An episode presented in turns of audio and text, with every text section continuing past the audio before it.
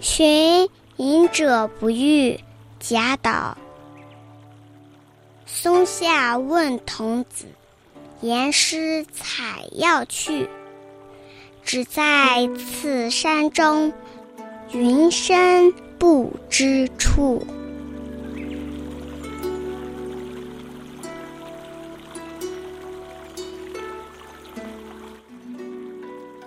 在山林中的一棵松树下，我向隐者的小弟子询问他师傅的去向。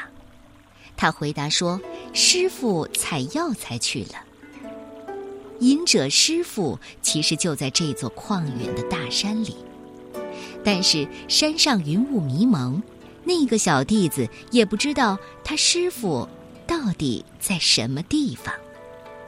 这是一首问答诗。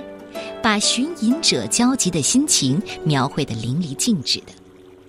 贾岛是以推敲两字出名的苦吟诗人，明明三次问答至少需要六句话才能表达，可是贾岛精简成二十个字，这种推敲可见他的功底。这首诗的成功不仅仅是简练，还有那平淡中见深沉的抒情。一般探访朋友。知道人家不在，自然扫兴离开了。但这首诗中一问、二问、三问，可见寻访的情深和情切。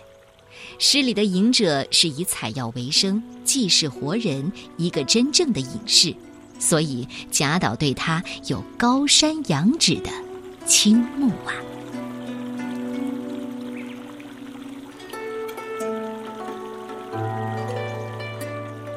寻隐者不遇。唐代，贾岛。松下问童子，言师采药去。